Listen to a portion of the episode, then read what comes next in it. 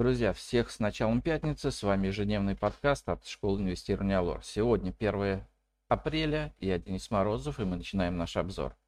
Итак, сегодня у нас в фокусе дня а, по нефти и газу смотрим за количеством буровых установок США в 20.00. Из геополитики встреча глав МИД России и Индии. И сегодня в выпуске риски коррекции рублевых активов возросли.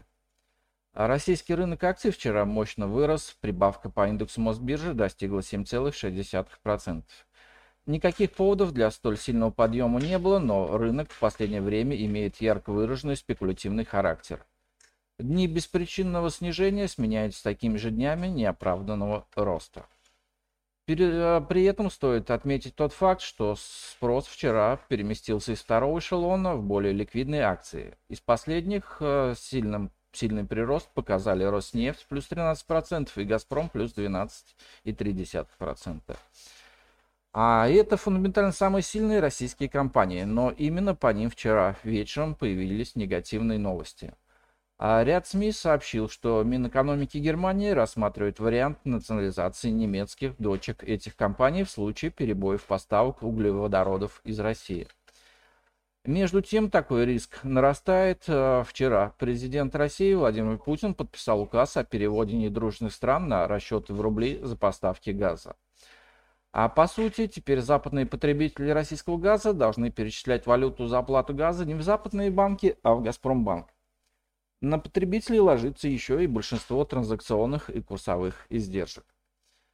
Схема проста и даже не вынуждает Запад обходить ими же введенные антироссийские санкции. Но, судя по первой реакции, большинство стран ЕС намерены идти на принцип и строго соблюдать условия контрактов, то есть продолжать платить за газ в валюте.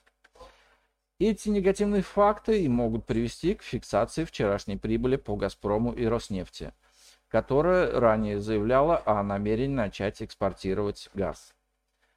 Э, риски перебоев поставок газа в Европу могут привести к снижению поступления валютной выручки в страну. Поэтому не исключено, что и рубль сегодня еще больше сбавит темпы роста после 9 сессий непрерывного укрепления. А к тому же сегодня пятница, и в нынешних условиях высоких политических санкционных рисков желание покупать вряд, вряд ли будет сильным. Однако все негативные факторы могут перевести заявление или хотя бы намеки, что Европа исполнит указ российского президента по оплате газа. Внешний фон также не очень радует. В район 103 долларов за баррель ушла нефть. Здесь основным драйвером снижения выступает заявление из США о намерении высвобождать из стратегических резервов 1 миллион баррелей нефти в день.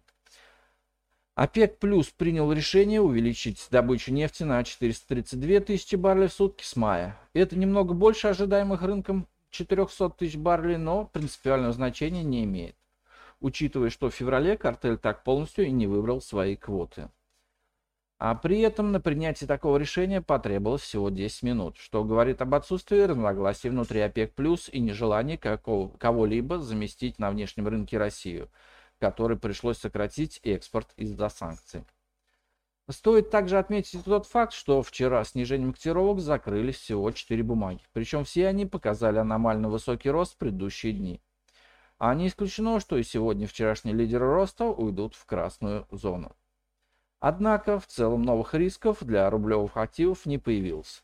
Рынок акций продолжает пытаться сохранить восходящий тренд. Ну а на сегодня это все. Спасибо, что слушали нас. Всем мира и добра, удачных инвестиций и хороших предстоящих выходных. Представленная в этом обзоре аналитика не является инвестиционной рекомендацией, не следует полагаться исключительно содержание обзора в ущерб проведению независимого анализа. Allure Broker несет ответственность за использование данной информации. Брокерские услуги предоставляются у Allure Plus на основании лицензии 07704 827 103 выданной ФСФР России.